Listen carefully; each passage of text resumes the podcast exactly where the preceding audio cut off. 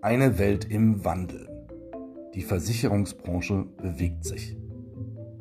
Es geht um Transformation, Innovation, Kollaboration. Wir fragen Menschen in der Versicherungsbranche, was sie in ihren Jobs tun, was sie bewegt und was sie bewirken. In diesem Podcast geht es um euch.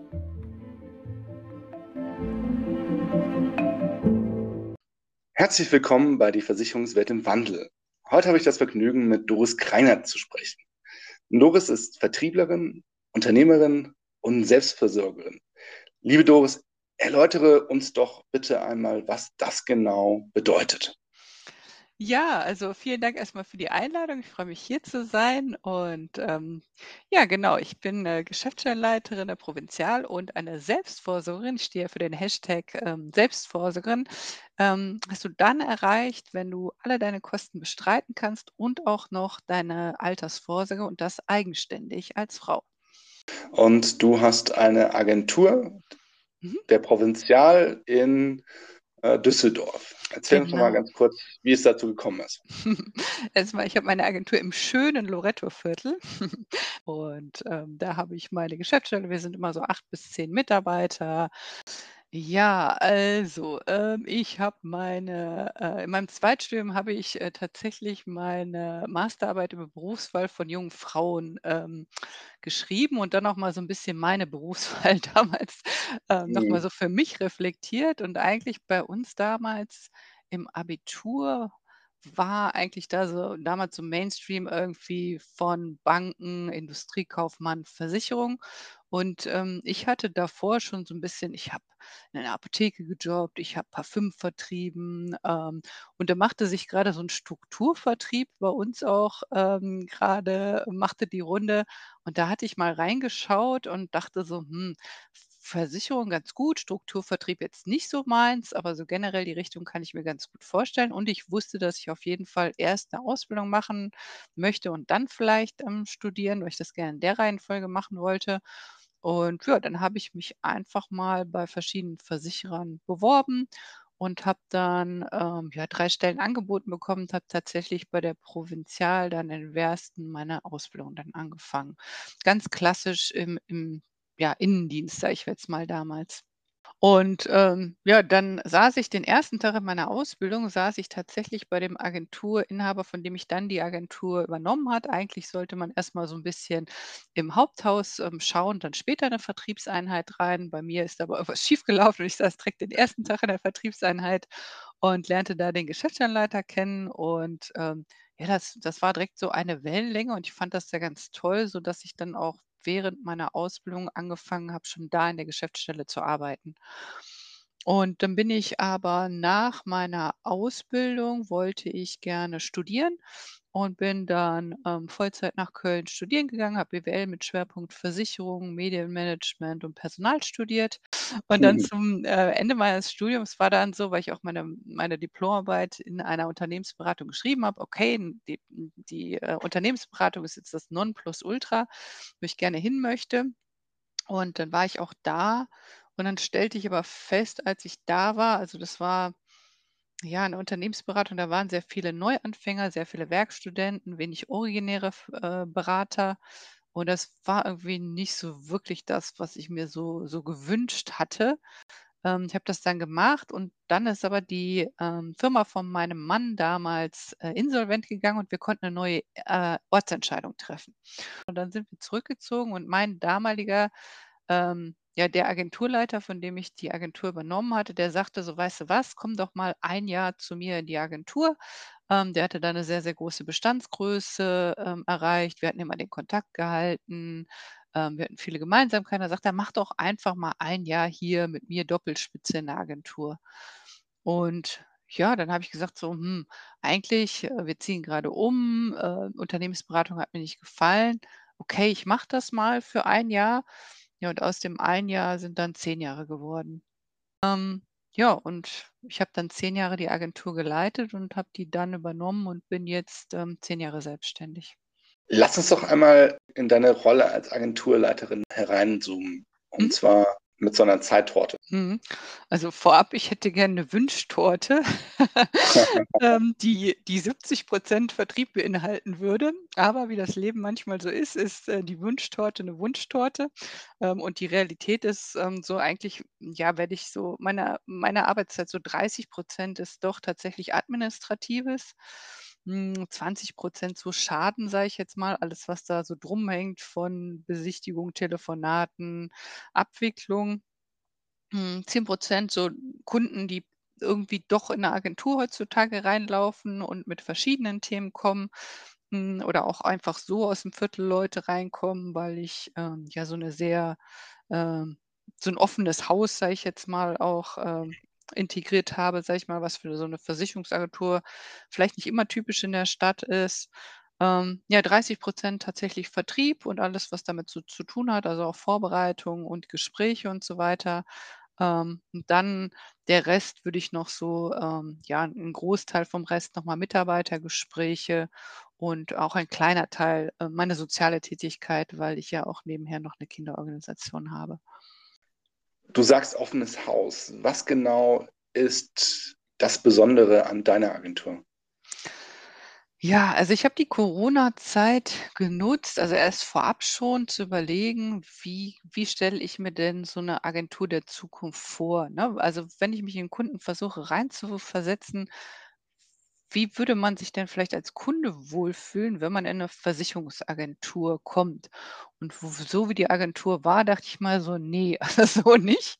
Ähm, wie könnte es denn in Zukunft sein?“ Und das war für mich, dass sie eher nicht aussieht wie eine Agentur, sondern dass die, ähm, ja, einfach einladend aussieht, dass da 'n Wohlfühlbereich ist, dass die Farben, dass die Detailverliebtheit, dass man auch direkt irgendwie so ja, so das Schutzengel-Gefühl, würde ich das jetzt mal bezeichnen, bekommt, dass man reinkommt und sich auch traut, reinzukommen. Also nicht so 'n Spießrutenlauf hat. Ich weiß nicht, manchmal, wenn man so in 'ne Bank reinläuft und man denkt so: „Hm“, dann guckt man dann, dann guckt schon einer, wo man denkt: „Wo soll ich denn jetzt hier langrennen?“ Und ich wollte dieses Gefühl einfach des Willkommenen ich komme hier rein, erst mal 'n Wow-Effekt, ein Wohlfühleffekt. Und dafür habe ich dann die Corona-Zeit genutzt, um, ja, fast, äh, 200 Quadratmeter umgebaut in 3 Abschnitten. Ähm, ich nenne das immer einmal hinten, vorne, Mitte und habe die verschiedenen Bereiche gestaltet, ähm, ja, auch mit 'ner mit 'ner Innenarchitektin auch zusammen. Und, ähm, ja, das Ganze, ähm, kriege ich immer wieder heutzutage rü rückgemeldet, ähm, ist auch kommt auch so an, wie ich's mir tatsächlich gedacht habe. Und das war nicht immer so einfach, weil in Corona-Zeiten, ne, wenn kein Kunde kommt, dann denkst du immer: „Wofür tue ich das eigentlich hier?“ Ähm, du hoffst, dass das aufgeht, was du grade tust, aber es kommt ja keiner grad rein, ne? Das war ja wirklich 'ne lange und zähe Zeit.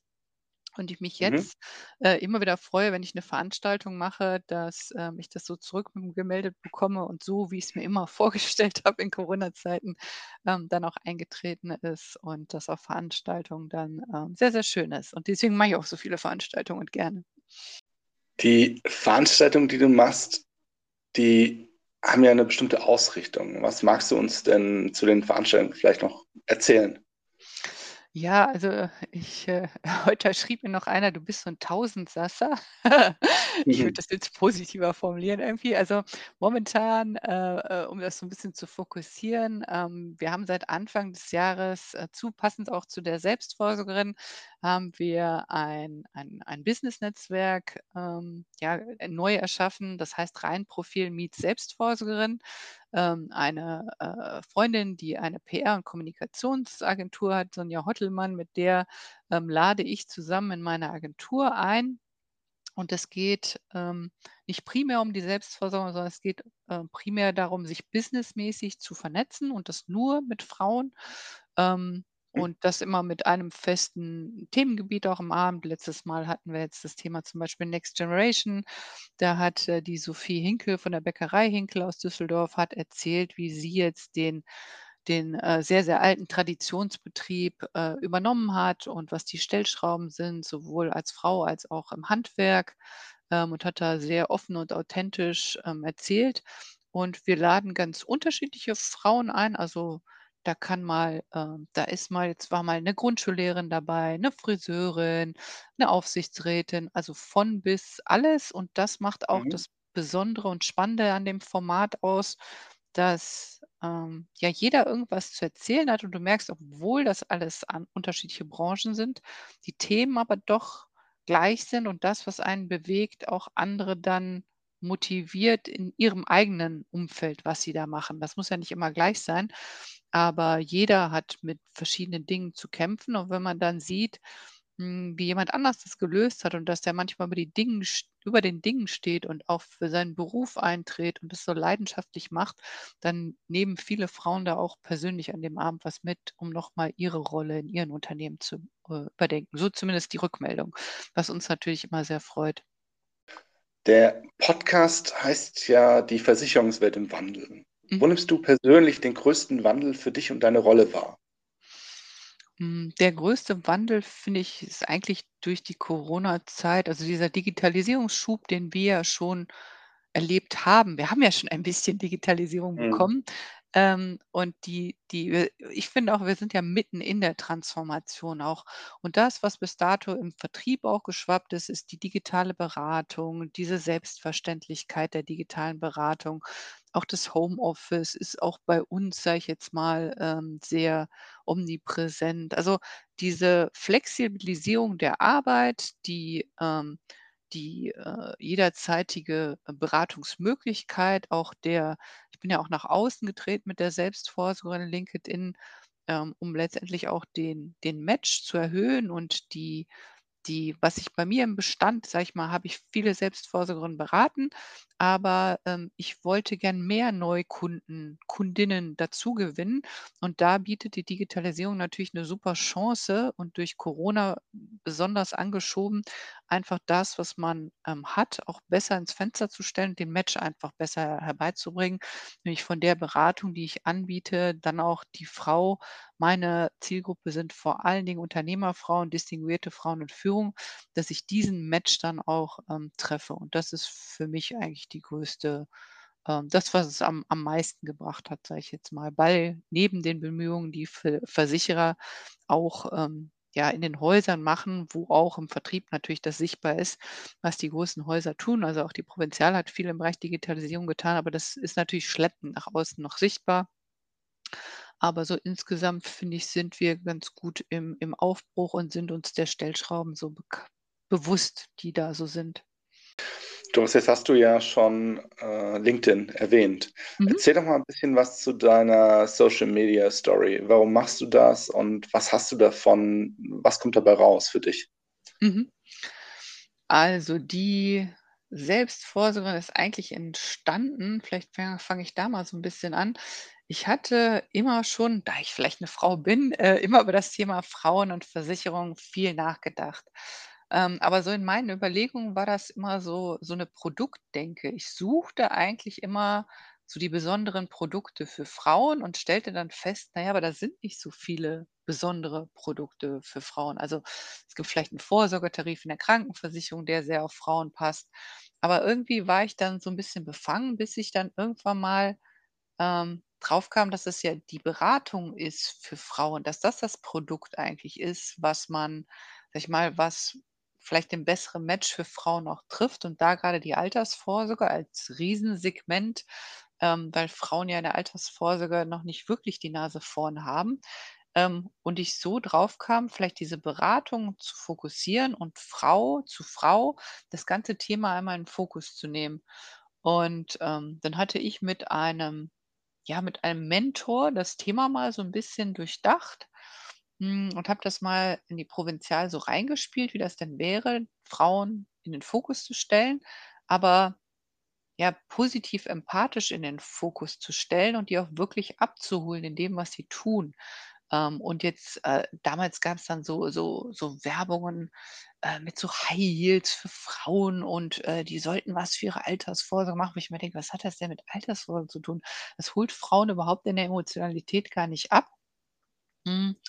Und ich das dann so 'n bisschen ins Haupthaus reingetragen hat und unsere Marketingchefin das aufgegriffen hat und gesagt so: „Ja, ähm, wir sehen da auch 'n Bedarf.“ Und, ähm, ja, letztendlich dann daraus die Selbstvorsorge und der Hashtag Selbstvorsorgerin auch entstanden ist. Und ich dann feststellte, dass in meinem originären Bestand, ähm, das ist ja ein 'n langjähriger und, äh, recht großer Bestand, weil, äh, der der Agenturleiter, von dem ich das übernommen hatte, der war ja, äh, 40 Jahre für die Provinzial tätig, dass ich da gar nicht so den Match treffe. Also die, die ich gefunden habe, habe ich in meinem Bestand gefunden, aber das waren jetzt auch nicht exorbitant viele, wo ich dachte so: „Ja, also hier ist ja das ist, äh, jetzt hier so das sind genug Frauen, dass ich die bis an mein Lebensende berate. Ähm, aber es gibt ja genug Frauen und dieser Zielgruppenmarkt ist so riesig, die denn beraten werden müssten. Und deswegen kam ich dann da drauf, nachdem ich meine Social-Media-Erfahrungen in in Facebook und auch in Instagram gesammelt hatte, dass ich eine eine distinguiertere Plattform brauche und da kam mir LinkedIn sehr zu Pass, einfach wo man Content und Mehrwert auch bringen kann für eine Zielgruppe und die auch dankbar für diesen Mehrwert ist und das Thema zu positionieren oder das vielleicht auch po positiv belegt zu positionieren. Nicht, es ist zu wenig, sondern was kann ich tun, gerade weil ich ja vorhin noch erwähnte, dass ich lösungsorientiert bin, dass man denen so ein bisschen, ähm, ja, Hilfe und Stellschrauben auch an die Hand geht und auch überhaupt das ist ein Top Nummer eins Verdrängerthema Altersvorsorge bei Frauen, dass man diese Hürde schafft, vielleicht durch das Medium und durch die Postings und durch die Ansprache einfach diese Hürde auch abzubauen, dass diejenige sich traut. Und das, was es Mhm. mir vertriebsmäßig bringt, ist, ähm, ich kriege keinen Termin daraus, dass jemand auf mein Termintool, äh bucht, sage ich jetzt mal. Der sagt: „Super, Doris, finde ich klasse, was die da macht. Ähm, ich klicke jetzt hier auf den Terminlink. Morgen Donnerstag kriege ich den Termin.“ Das, was ich aber habe, sind ganz viele Anfragen von Frauen, die einen kennenlernen wollen und ich die dann außerhalb des Tools, ähm, digital oder auch persönlich kennenlerne und da dann lerne und da dann meinen originären Vertrieb auch mache und dann die Selbstvorsorge berate. Welche Rückmeldungen erhältst du denn von diesen Frauen? Was ist für diese Frauen anders, wenn du nach diesem, äh, Ansatz vorgehst? Ähm, anders ist für die Frauen, dass die selber wahrgenommen werden, dass sie sich öffnen können, ne? Also, äh, meine Hauptzielgruppe, sage ich mal, ist oft auch so 40 bis Mitte 40 und das sind Unternehmerinnen, wo manchmal außer ein Anspruch aus der gesetzlichen Rente tatsächlich nichts Eigenes da ist. Da ist ein Haus mit dem Mann, da ist dieser alte Anspruch, da ist vielleicht noch irgendwie 50 Euro von damals von der Ausbildung, was man an monatliche Altersvorsorge gemacht hat. Aber im Grunde ist da eigentlich nichts. Also, nicht viel oder mikro, Mhm. minimal. Und das das muss ja erst mal langsam muss man ja erst mal da drangehen, dass derjenige sich öffnet und wir dieses offenkundige Problem dann zusammen angehen. Und mein Mehrwert ist nicht eine einmalige Beratung, sondern dass ich langfristig die Frauen in dieser Aufgabe weil für mich Altersvorsorge ein Marathon und kein Sprint ist, dass ich die auch langfristig dabei begleite. Weil keiner hat was davon, wenn du einmalig 'ne Beratung dann hast, dann sagst du: „Ja, okay, jetzt mache ich hier irgendwas und, äh, irgendwie ist mir das ganz bewusst.“ Aber Unternehmerinnen grade und auch, äh, Frauen, die sich auch gehaltsmäßig weiterentwickeln, du musst da permanent dranbleiben. Du musst vielleicht eine Gehaltserhöhung da mit reingehen. Als Unternehmerin hast du mal 'n besseres und schlechteres Jahr. Du brauchst einfach jemand, der dich permanent dran erinnert, dass da noch was zu tun ist, weil einmalig etwas zu tun wird auf gar keinen Fall diese Rentenlücke, ähm, füllen. Das, äh, schaffen die wenigsten. Und so, ähm, ja, äh, kriege ich positive Rückmeldung, dass dieses Begleiten, dieses empathische Abholen von Frauen, ähm, auch Finanzwissen anzureichern, dass das der Mehrwert meiner Beratung ist. Wie siehst du denn deine Rolle in, sagen wir, 10 Jahren? Was hat sich bis dahin verändert? Wie wird Kundenberatung, wie wird Vertrieb dann aussehen? Mhm. Ich glaube, die, ähm, Beratung wird immer mehr digital werden. Weiß gar nicht, ob es dann noch Agenturen, wie es die heute gibt also, wenn das so als Konzept ist, das als Begegnungsstätte auszubauen, glaube ich, hat noch 'ne Agentur dann Zukunft.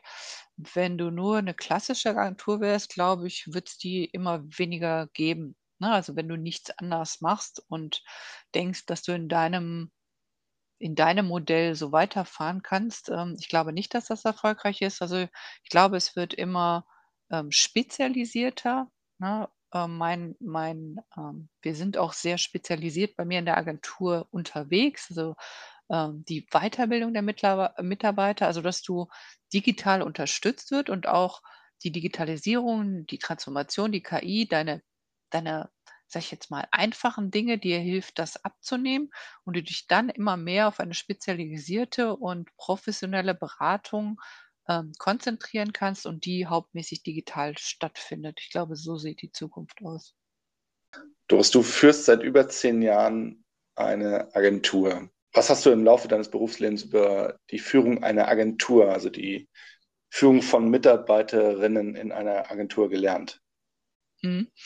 Also Führung hat sich für mich in den letzten Jahren verändert, ähm, grade auch im Vertrieb. Also früher, finde ich, war das ein sehr, ja, ähm, ich würde mal sagen, äh, Mikro Mikromanagement-Führungsstil irgendwie, der viele Dinge, äh, ja, getrackt, kontrolliert, bonifiziert hat und versucht hat, den Mitarbeiter eng in in Zielen und in Bonifikation der Erwartung zu führen.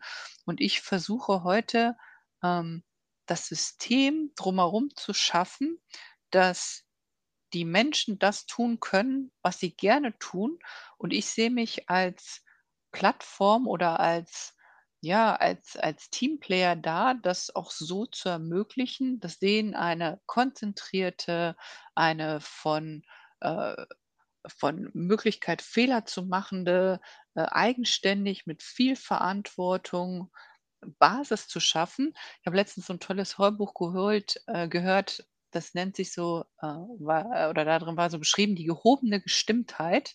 Wenn du gehoben Mhm. gestimmt bist bist, dann hast du einfach bist du innovativer, bist du agiler, hast einfach mehr Lust, Dinge selber zu durchdenken und ich sehe meine Aufgabe da drin, diese gehobene Gestimmtheit durch all meine Maßnahmen, die ich tue, die Mitarbeiter in Weiterbildung zu motivieren, als Teamplayer aufzutreten und dann Unterstützung zu geben, wenn sie notwendig ist, aber auch Entscheidungsfreiheit zu lassen, wenn sie nicht notwendig hat. Wenn dadurch die Mitarbeiter in gehobene Gestimmtheit kommen, dann glaube ich, äh, machen wir alle 'n guten Job und machen auch guten Vertrieb, ähm, weil sich dann einfach noch noch weiter an den Dingen gedacht werden kann und ich in die Fähigkeit meiner Mitarbeiter setze, die denn schon alle vorhanden sind. Mhm. Gehobene Gestimmtheit hört sich nach Jens Korsen an. Genau. Welchen Tipp würdest du denn Stand heute deinem jüngeren Ich oder vielleicht auch deinen Kindern geben, wenn es darum geht, beispielsweise, äh, in die Versicherungsbranche zu gehen oder eine Agentur zu führen? Ja, wirst du ihnen den Tipp geben, äh, deine Agentur zu übernehmen oder was was würdest du ihnen raten? Also, ich habe eine Tochter und einen Sohn. Also, die Tochter ist 11 und der Sohn ist 13. Also, grundsätzlich sage ich den Kindern immer: „Du kannst heutzutage alles sein, was du möchtest, egal ob du Mann, Frau oder divers oder was auch immer bist. Ja, also, die Welt steht offen und du kannst alles sein. Aber, ähm, ich ich glaube, dass du mit Leistung und mit Konsistenz dich von Dingen abheben kannst und dich auch in alles einarbeiten kannst, was du tun, aber du musst halt Leistung und Konsistenz bringen. Und die die junge Generation, ich bilde ja auch seit 20 Jahren aus, ähm, ist manchmal die wissen alle, was die gerne möchten und welche Recht sie haben, aber dass man erst 'ne Leistung bringt und dann etwas verlangen kann vielleicht auch, ist vielen so 'n bisschen nach hinten gerückt. Und deswegen sage ich immer: „Tu doch irgendwas und biete etwas an und dann kann der andere auch etwas anbieten.“ Dann ist das ein Geben und ein Nehmen. Aber du kannst nicht immer nur etwas abverlangen, aber dafür nichts leisten. Und dieses, ähm, ja, Leisten würde ich meinen Kindern mitnehmen, dass das, ähm, ganz entscheidend ist, neben immer einer guten Bildung und Spezialisierung, weil das einem auch so viele Möglichkeiten offen macht. Aber das könnte ich jedem in der Versicherungsbranche empfehlen. Doris, nachfolgend noch ein Stichwort mit der Bitte um eine kurze Antwort. Mhm. Nachhaltigkeit. Inwiefern spielt Nachhaltigkeit für dich und deine Agentur eine Rolle? Ähm, ja, das ist 'ne tolle Frage. Also, ich bin als eine der ersten Versicherungsagenturen in Deutschland tatsächlich klimaneutral, weil das Thema mir, ähm, so wichtig ist. Ich war da lange schon unterwegs, äh, und hatte dann mit einer Beratungsagentur, Uno Ino heißt die, ähm, ja, meine Klimabilanz erstellt und ähm, ja, wir haben reduziert und das, was wir nicht reduzieren konnten, das kompensiere ich in äh, 2 Projekten mit Plastikmüll und mit Frauen in Duranda, die jetzt effektiv CO2-mäßig kochen. Und das ist mir sehr wichtig. Es ist einer der Werte, die wir auch als Agentur nach außen tragen, einer unserer Grundwerte auch. Ähm, aber auch in der Beratung von Frauen zum Beispiel ein ein wichtiges Thema, das Thema Nachhaltigkeit, ähm, immer höherer Stellenwert auch, ähm, und die verbundene Altersvorsorge. Wenn du sagst, wir haben auch einen, äh, ETF, der nachhaltig ist, ist das auch in der Beratung mittlerweile ein Thema geworden. Mhm. Aber ich nehme an, bei gleicher Renditeerwartung. Ähm, das tatsächlich auch da sind Frauen knallhart, ja. Auch da, ähm, wenn es eine gleiche oder manchmal hat es aber auch eine bessere Rendite, ne? Auch das, ähm genau, auch da sind Mhm. Frauen knallhart mittlerweile und sagen so: „Ne, genau, das muss dann aber auch schon eine Rendite abwerfen.“ Aber das tut sie. Vielleicht ganz kurz noch zu den Maßnahmen. Was hast du denn konkret getan? Was kann man denn überhaupt in einer Agentur reduzieren? Die größte Stellschraube, die sich ergeben hat durch die, äh, Umweltbilanz auch, ist tatsächlich der Fuhrpark. Also, man hat ja erst mal so 'ne Vorstellung, wo man denkt: „Na ja, komm, hier, äh, Müll und Wasser und, ähm“ ja, und aber der Fuhrpark, ähm, von allen, ähm, ist die größte Stellschraube und, ähm, was ich auch ganz toll bemerkbar gemacht, als ich meine Agentur umgebaut habe, ich hatte so alte, ja, so Lichtkästen oben und davon Mhm. 25 Stück. Und die habe ich alle in LED umgerüstet und die haben sich schon nach anderthalb Jahren amortisiert, ähm, weil da 'ne Rieseneinsparung auch war, ähm, diese Kästen auszutauschen, die gar nicht mehr so teuer sind, wie man dachte. Auch das hat zum Beispiel das genaue Hinschauen mal gebracht, dass man, ähm, ja doch, ähm, einige Hebel selber sogar noch hat. Mhm. Und an dieser Stelle sicherlich sogar noch verbunden mit, äh, Wohlfühlatmosphäre. Ich war ja mal bei dir und ich fand es wirklich sehr, sehr nett gemacht, äh, was so alte Lichtkästen vielleicht nicht, äh, an Wirkung erzeugen können, oder? Äh, äh, also un unbedingt, dass dir das aufgefallen ist, finde ich super, weil wir selber haben seitdem immer das Gefühl, dass es taghell bei uns im Büro ist und es gibt ja dieses Cool White und Warm White, haben wir auch gemixt. Mhm. Also, wir freuen uns, ähm, da drüber. Das ist schon merklich auch. Also, nicht nur, ähm, äh, Energie eingespart, sondern auch gleichzeitig 'n wohleres Licht durch das LED. Mhm. Sehr schön. Ähm, was wünschst du dir denn beim Thema Nachhaltigkeit noch für die Zukunft, auch von Versicherungen? Ich wünsche mir ähm, ich war in diesem Jahr bei verschiedenen Nachhaltigkeitsveranstaltungen von den Versicherern und finde, die Versicherer sind da schon sehr, sehr weit und würde mir einfach wünschen, dass man weiter diesen Weg auch in den Versicherungsgesellschaften, ähm, vorangeht, sich der gesamtwirtschaftlichen und gesamtgesellschaftlichen Verantwortung zu stellen, was viele Versicherer auch tun, ähm, aber das in der Gemeinschaft der Versicherer noch mehr. Also, finde ich ganz großartig, was da auch schon, ähm, geleistet wird in der Versicherungswirtschaft. Liebe Doris, wird man dich denn nächstes Jahr am 28., 29. Mai wieder auf der InsurNext sehen? Äh, Natürlich. okay.